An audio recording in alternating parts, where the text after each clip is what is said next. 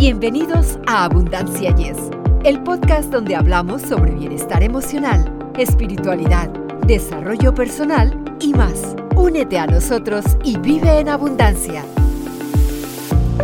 Hola, soy Victoria Rich y como siempre estoy acompañada por Eduardo Reintería. Nos llena de alegría tenerlos con nosotros al inicio de este nuevo episodio de Abundancia. Y es, bienvenidos amigos, nos da un gusto realmente enorme que nos acompañen en cualquier parte del mundo, que se encuentren y a cualquier hora.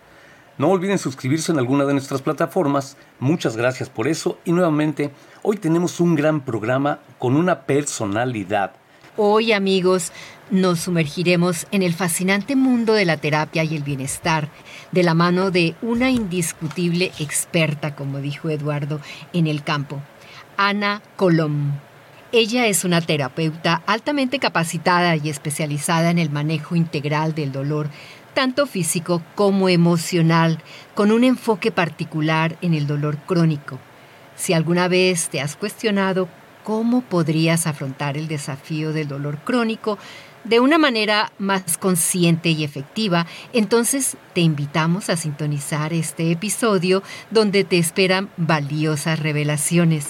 Además, Ana nos hablará sobre cómo la biodescodificación, basada en la programación neurolingüística, más conocida como PNL, puede cambiar la forma en que percibimos y nos relacionamos con el dolor crónico. Asimismo, agregando un poquito más, Victoria, y a ustedes amigos que nos acompañan, ella es coach individual y grupal, cuyo principal objetivo son los deportistas de alto rendimiento y las personas de nivel ejecutivo. Esa es su labor.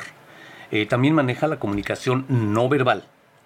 Es interpretadora de sueños, tiene amplio conocimiento sobre registros acásicos y por si fuera poco, es una experta conferencista sobre estos temas. Así que prepárense porque esto va a estar extraordinario. Ana, es un placer contar con tu presencia en nuestro podcast. Tu experiencia y sabiduría van a enriquecer grandemente nuestra conversación.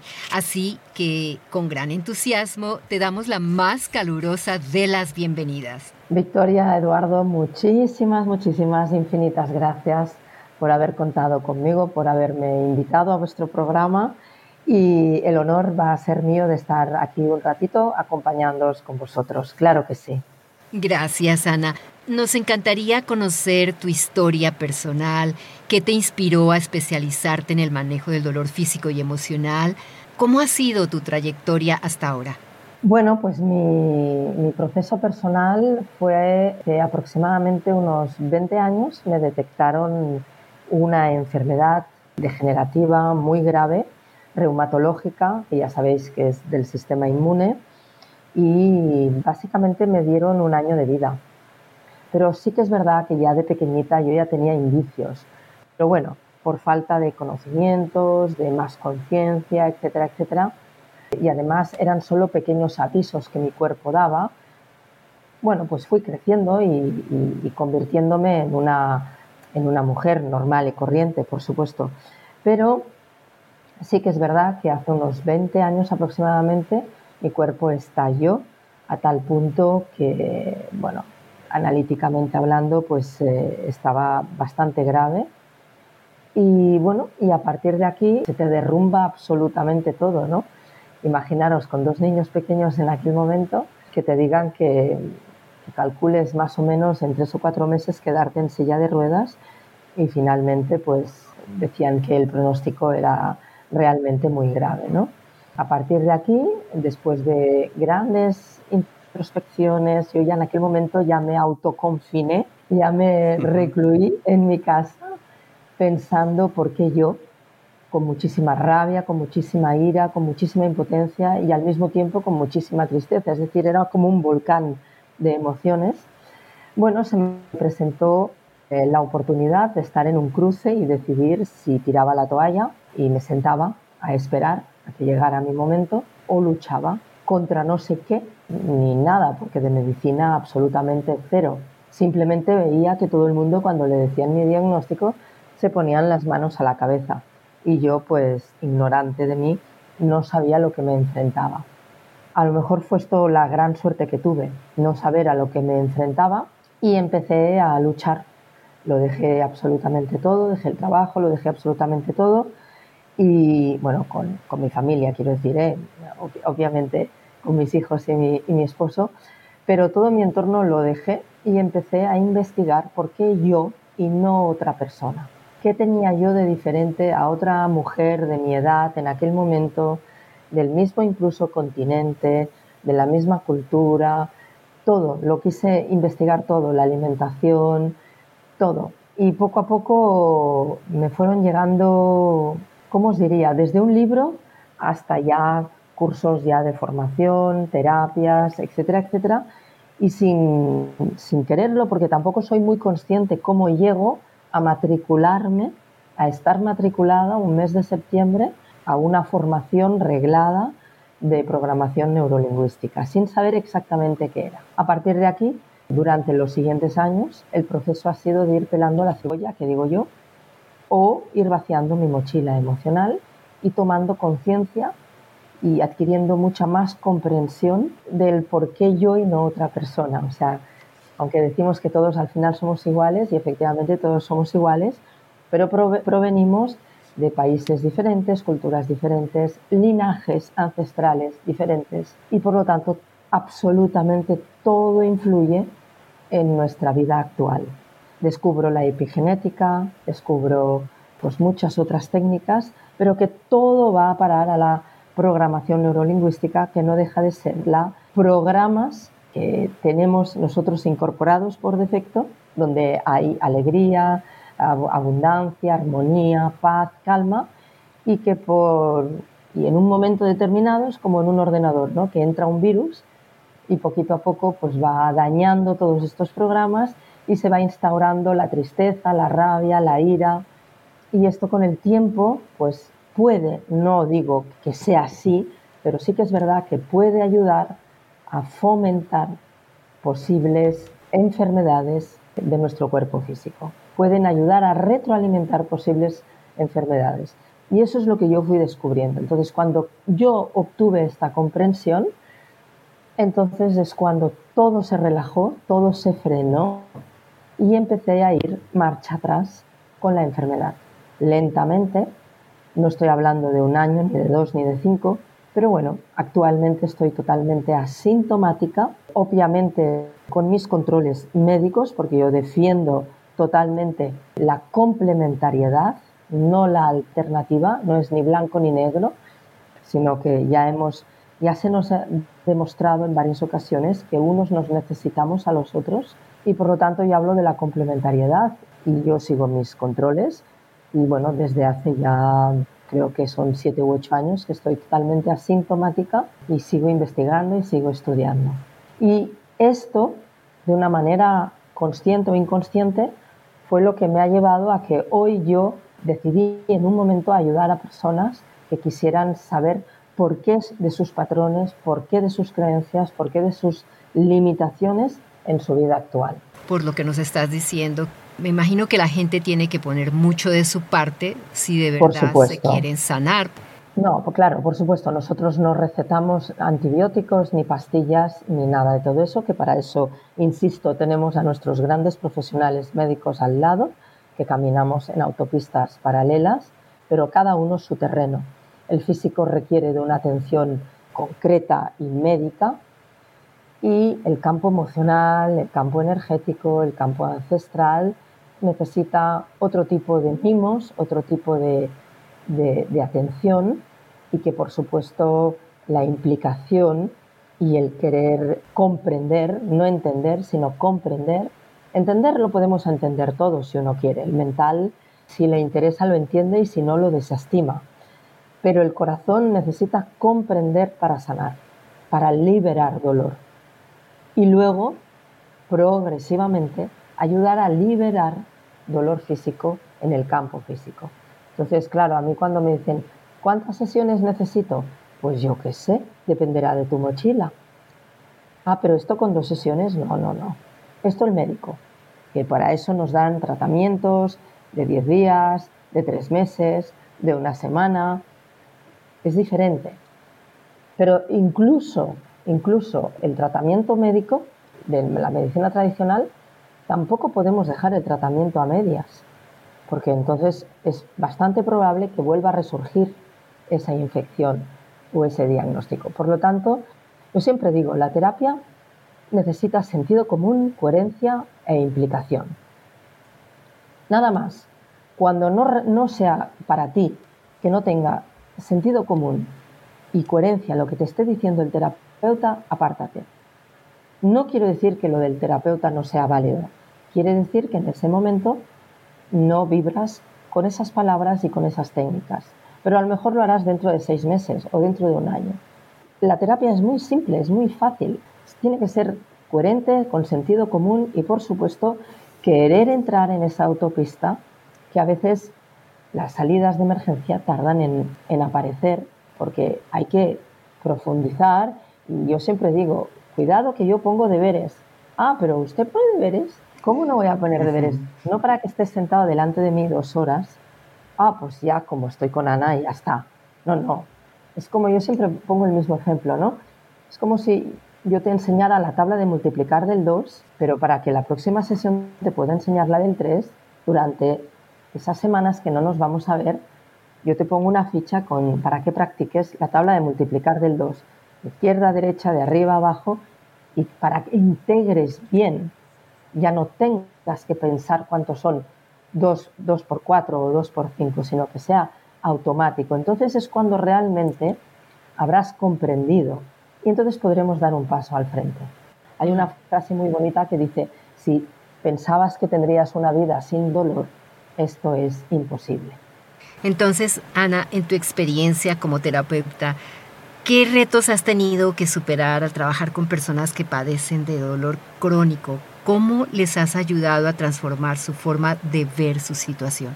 Pues mira, eh, lo primero, hacerles ver que es un camino solitario, que por muy acompañados que estemos de la familia y de los amigos que nos aman y quieren darlo todo por nosotros, al final quien tiene que comerse este plato es uno mismo. Por lo tanto, lo primero que hay que hacer es trabajar un primer pilar que es básico, que es aceptar la soledad del camino y no verla como un enemigo, sino transformar la soledad en un gran aliado nuestro. Una vez se ha conseguido esto, pasamos al siguiente pilar, por si lo queréis llamar así, que es aceptar, la aceptación. Aceptar lo que la vida me está haciendo vivir ahora en estos momentos. No es lo mismo pasar un proceso de quimioterapia, por ejemplo, y, como yo he visto en mis propios ojos, un señor subiendo las escaleras de la primera planta del hospital para ir a recibir su tratamiento, silbando una canción que subir como Pitufo el Gruñón. Es que ya verás, es que mañana, es que ya verás, es que... O sea, esta actitud es fundamental para que lo que nos den a nivel físico y a nivel emocional nuestro sistema inmune lo reciba con los brazos abiertos o cierre los brazos. Y eso es así. Y ya no lo digo yo, sino que está demostrado científicamente. Con lo cual la aceptación, aceptar, que no es fácil, ¿eh? no digo que sea fácil, pero aceptar lo que la vida nos está poniendo delante y comprender que es porque ahí detrás hay un gran aprendizaje de vida para, para uno mismo. Una vez se acepta de manera incondicional el proceso, el siguiente paso es no sentirnos culpables y atravesar el peor túnel que es el perdón. El autoperdonarse y no autosabotearse ni decirse que por culpa mía y ahora estoy así y ahora y por culpa del otro yo me siento asá y no. O sea, no juicios y autoperdonarse y perdonar a nuestro alrededor. Este es un pilar que cuesta mucho de superar porque primero se perdona de manera condicional, sí, pero que es normal, y luego hay un escalón más que es el perdón incondicional. Con el perdón incondicional se consigue el no juicio, la tolerancia, ahí también va la aceptación incondicional, la no crítica, en fin, la perspectiva de lo que estoy viviendo cambia rotundamente. Entonces, a partir de ahí, es cuando la persona empieza a retroceder su enfermedad, tanto física como energética. Fíjate, Ana, dentro de lo que estás diciendo, me remito un poquito a tu historia del principio que nos contaste, podríamos decir que entonces tú tuviste la fuerza de voluntad y claro, la disciplina, pero ya lo, lo traías en tu personalidad, esa fuerza de voluntad. Podría ser que al tratar con alguna persona que te va a ver, haces eso, puede, puede metérsele a una persona esa fuerza de voluntad para que logre lo que tú lograste. Bueno, con la uno ya lo lleva un poquito innato, porque hay el rol de víctima también que hay que contemplar y que hay que respetar. ¿Vale? No todo el mundo está preparado para pasar un proceso, pero si realmente ves que la persona es lo que es lo que siente que tiene que hacer, adquirir comprensión y un poquito de la ayuda del terapeuta. Y en mi caso personalmente, yo tenía allí a un niño y una niña pequeñitos en ese momento que me miraban y me decían, ¿cuándo serás una mamá normal? Y ellos se referían a que me levantara, fuéramos al cole, les preparas el desayuno. Cuando yo oí por primera vez, ¿cuándo vas a ser una mamá normal? Ahí les dije, chicos, iros a la cocina que mamá ahora viene enseguida y os preparo vuestro colacao. A partir de ahí yo hice el último clic que necesitaba para seguir esta lucha. Pero sí que es verdad que forma parte también mucho del carácter. Yo tengo un carácter con un pronto importante. ¿eh? Es decir, yo cuando me dicen no, tengo que respirar dos veces y, comprender por qué me están diciendo que no. ¿eh? Tengo que desplegar todos los pilares y aceptarlo. ¿eh? O sea, yo tengo un carácter pues, luchador, guerrera, me gusta discutir, entre comillas, un tema, me gusta conversar muchísimo. ¿eh? Con lo cual sí que tengo un punto de ADN, pero también la ayuda de un buen profesional detrás que si te caza y te ve, que quieres realmente, que ve que es tu momento, eso también ayuda mucho. Pero si encima yo tenía esos dos eh, renacuajillos por ahí corriendo que querían sus, sus sándwiches y sus colacaos y sus cosas de niños, pues bueno, yo todo eso es una fuerza interna que creció que la supe aprovechar y que gracias a estos tres ingredientes, pues yo de momento todavía estoy aquí. La biodescodificación basada en PNL suena realmente fascinante. ¿Podrías explicarnos en términos sencillos en qué consiste y cómo puede ayudar a gestionar el dolor crónico? Por supuesto. Bueno, un poquito ya lo he contado antes, me parece. Tenéis que imaginaros, ahora se ha puesto muy de moda eh, la biodescodificación, ¿no? Y yo digo, vamos a ver, vamos a analizar esta palabra. Bio de biología, es decir, nos remitimos a las células y a los cromosomas, descodificar algo, un código que, bueno, pues si lo queremos descodificar es porque no es bueno para nosotros, ¿no? Porque si es bueno ya no lo tocamos. Por lo tanto, ¿y qué hace la programación neurolingüística? Pues desprogramar aquellos programas que tenemos pues que ya no funcionan correctamente. Por lo tanto, muy básico, muy simple. Imaginaros que somos un ordenador con todo de programas, como todos tenemos en casa este ordenador. Cuando es nuevo, todo funciona de maravilla, pero con el paso del tiempo puede entrar un virus perfectamente.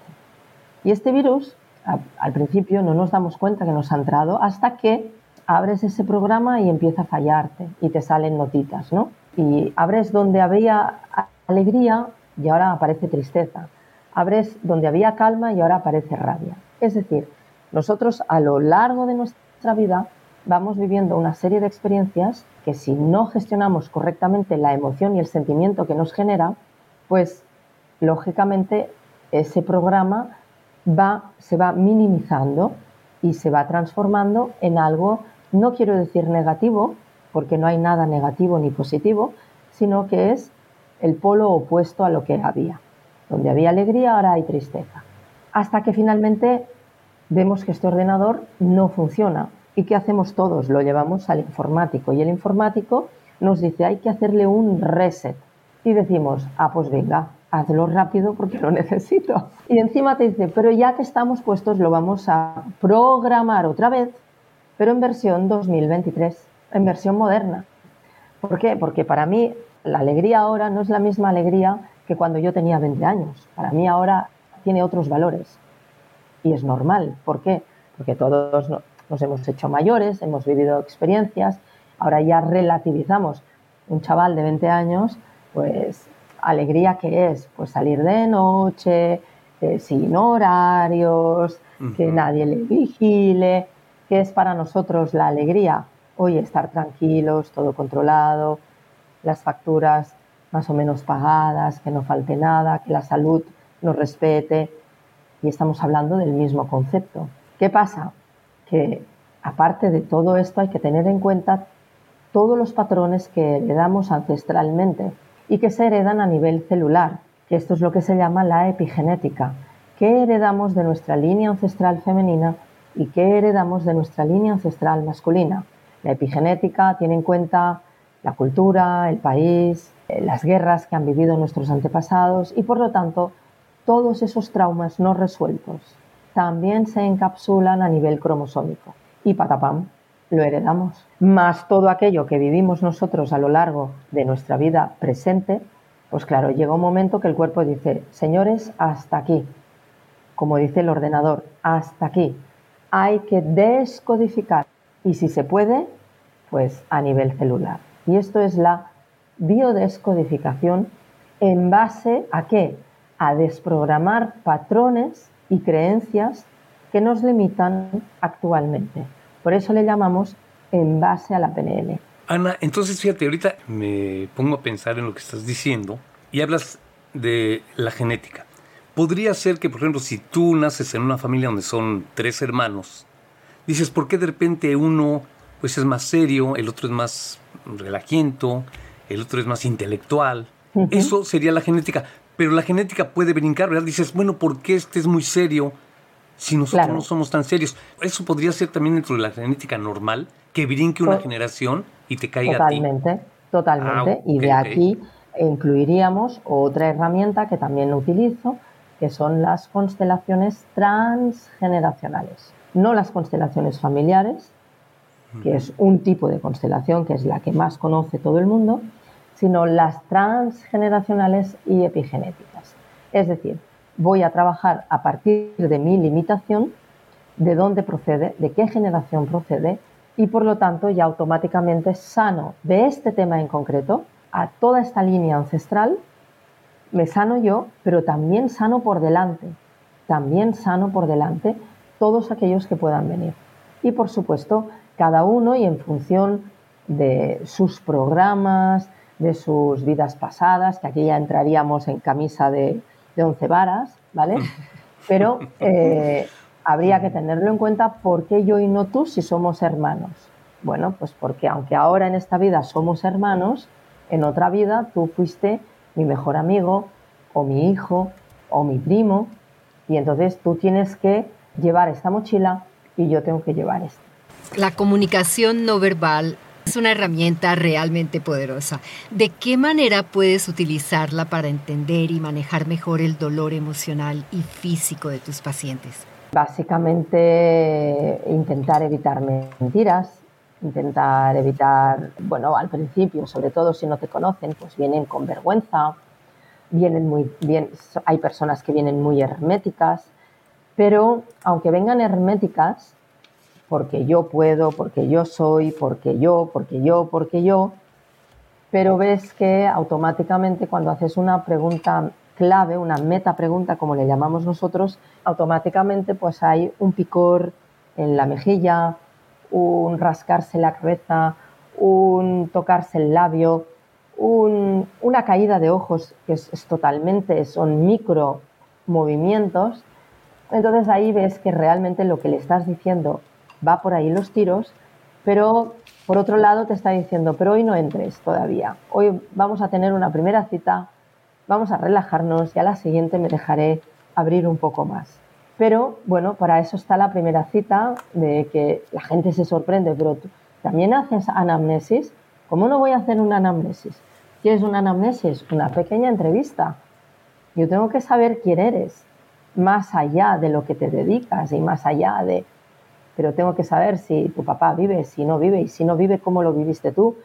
Y, en fin, una pequeña, unas cuatro preguntas básicas. Y con esas cuatro preguntas en esa anamnesis ya incluyo, por supuesto, la comunicación no verbal, porque me arriesgo en que, en que en esas preguntas, en esa anamnesis, puedan llegar a mentir de manera inconsciente, ¿eh? no estoy diciendo que mientan conscientemente, pero de manera inconsciente. Entonces, no es la definitiva la comunicación no verbal, porque hay que tener en cuenta muchísimos parámetros, pero bueno, ayuda, ayuda a conocer un poquito mejor a la persona. O sea que tienes muchas herramientas. Más que muchas herramientas, que sí que es verdad que las tengo, pero también hay que mirar que son muchos años, pero no solo a los profesionalmente que yo me dedico, sino a toda mi historia personal. Yo tuve una profesora que cuando le presenté el trabajo final de PNL en el máster me dijo, no se te olvide nunca que nosotros, el tribunal, te aprobamos este trabajo porque está muy bien hecho y tiene su, su coherencia y lo has hecho muy bien, pero también ahí dentro está tu experiencia personal. Y no solo son estos tres años, sino que de estudio eh, más, más formal, más, más arreglado, por así decirlo, sino no se te olvide que hay tus 20 eh, o 30 años ahí detrás de experiencia personal. Entonces, claro, son herramientas que una va cogiendo hasta que un día una profesora me cogió y me dice, Ana, para ya y pon orden a todo esto. Y así lo hice. Hablando de tu trabajo como coach para deportistas de alto rendimiento y ejecutivos, ¿cómo influye el manejo del dolor en su rendimiento? ¿Podrías compartir algún caso concreto? Sea, por ejemplo, un ejecutivo, eh, un director general o un deportista o un jugador de fútbol o de básquet, como es normalmente mi sector, eh, de, bueno, pues yo siempre digo, no os olvidéis que antes de ser futbolista o antes de ser político o antes de ser director general de una empresa son personas. Y como tales, un esguince mal curado y que no hay manera de curarle, ese esguince nos está diciendo algo a nivel emocional de ese jugador o de esa jugadora. Y de ese director general que parece insomnio, hay un estrés. Y ese estrés puede ser que provenga del trabajo o puede ser que provenga de su sistema familiar. Entonces yo me dedico a tirar del hilo y entonces obviamente ese jugador lo que quiere es buscar eh, buenos resultados para él, pero hay que ir siempre a la raíz de las raíces, porque ya no puede hacer nada más por tu esguince.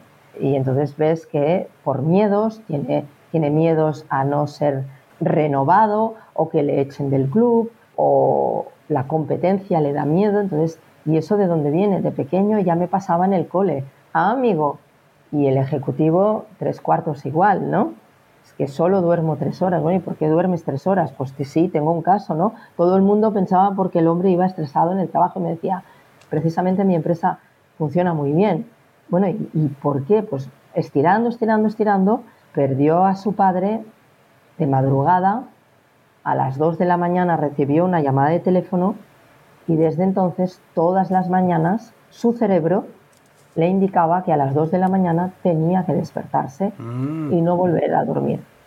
Hasta que no trabajamos esa experiencia tan dolorosa, obviamente, que fue la pérdida de su padre, le llamaron por teléfono y eran las 2 y eso su cerebro lo codificó. Todas las 2 de la madrugada tendrás que despertarte. Y a eso se le acabó llamando insomnio. Actualmente es un dormilón, como dice él. Y estoy recuperando todas las horas. Dice, no hay manera de entrar a trabajar puntualmente, ¿no? Bueno, hace la broma, ¿no? Dice, ahora estoy durmiendo y, e incluso la gente de su alrededor dice que incluso ha rejuvenecido. Por supuesto mm. que sí. Qué bien. Sí, sí, claro, claro, es importante, porque ya no solo es el dormir, es el descansar que rejuvenece. Dormir, podemos dormir 10 minutos en el autobús, pero descansar, descansar es el alma quien descansa del, del gusto, del susto, del sufrimiento, de la impotencia. Ana, por último, como experta en la materia, ¿cuál es una pieza de sabiduría que te gustaría compartir con aquellos que están lidiando con el dolor crónico y buscan encontrar un camino hacia la recuperación? Yo voy a compartir una frase india que me dijeron un día y que se me quedó mirando y me clavó la mirada, pero la mirada en el corazón. Me dijo, no tengas miedo de avanzar, ten miedo de quedarte estancada. Y eso, wow, dije, vale, a pesar de los pesares, vamos a seguir hacia adelante. porque siempre, a pesar de que no lo vemos, siempre hay luz al final del túnel, siempre. Gracias, gracias por esa linda respuesta, Ana. ¿Podrías compartir con nosotros en qué plataformas o medios pueden nuestros oyentes seguirte, conectarse contigo? Claro, bueno, soy un poquito mala con las redes sociales, ya te lo comenté, pero bueno, estoy en Instagram, que es Ana Terapias 6, con el número 6, Ana con dos Ns, Terapias, acabado en ES, número 6, Ana Terapias. Luego mi página web es porunanuevaconciencia.com y ahí está mi correo electrónico, eh, mi WhatsApp, eh, mi teléfono es totalmente público, no hay nada que esconder. Y básicamente me muevo con esto. Ha sido un verdadero placer tenerte como invitada en nuestro podcast. Esperamos que esta no sea la última vez que compartimos este espacio contigo. Gracias, Ana, por tu generosidad y presencia en nuestro programa. Muchísimas gracias, Victoria. Muchísimas gracias, Eduardo y gracias por esta labor de darnos voz a, no solo a un país, sino al mundo entero. Eso es, bueno, no hay palabras para describirlo, con lo cual mis felicitaciones, mi apoyo incondicional y cualquier cosa que podáis necesitar, aquí estoy. Claro que sí. No, gracias a ti, Ana. Como dice mi compañera Victoria, que no sea la última vez, te esperamos para otra ocasión. Y muchísimas, gracias por todos tus consejos y todo lo que hemos aprendido contigo. ¿eh? Muchísimas gracias, de verdad. Todo mi amor para vosotros. Gracias, Ana. Amigos, llegamos al final de este episodio. Esperamos que hayan encontrado inspiración y herramientas valiosas para mejorar su bienestar y calidad de vida. No se olviden de suscribirse a nuestro podcast para no perderse ningún episodio futuro sobre temas enriquecedores. Muchas gracias por acompañarnos en Abundancia. Yes, muchísimas gracias amigos, nos vemos a la próxima. Para ustedes que están escuchando Abundancia Yes, realmente nos apoyan si pueden suscribirse en Apple Podcasts o Spotify y déjenos sus comentarios. Así nos ayudan a llegar a más personas y por ende a unirnos más y a vivir una vida mejor y con abundancia. Comparta este podcast.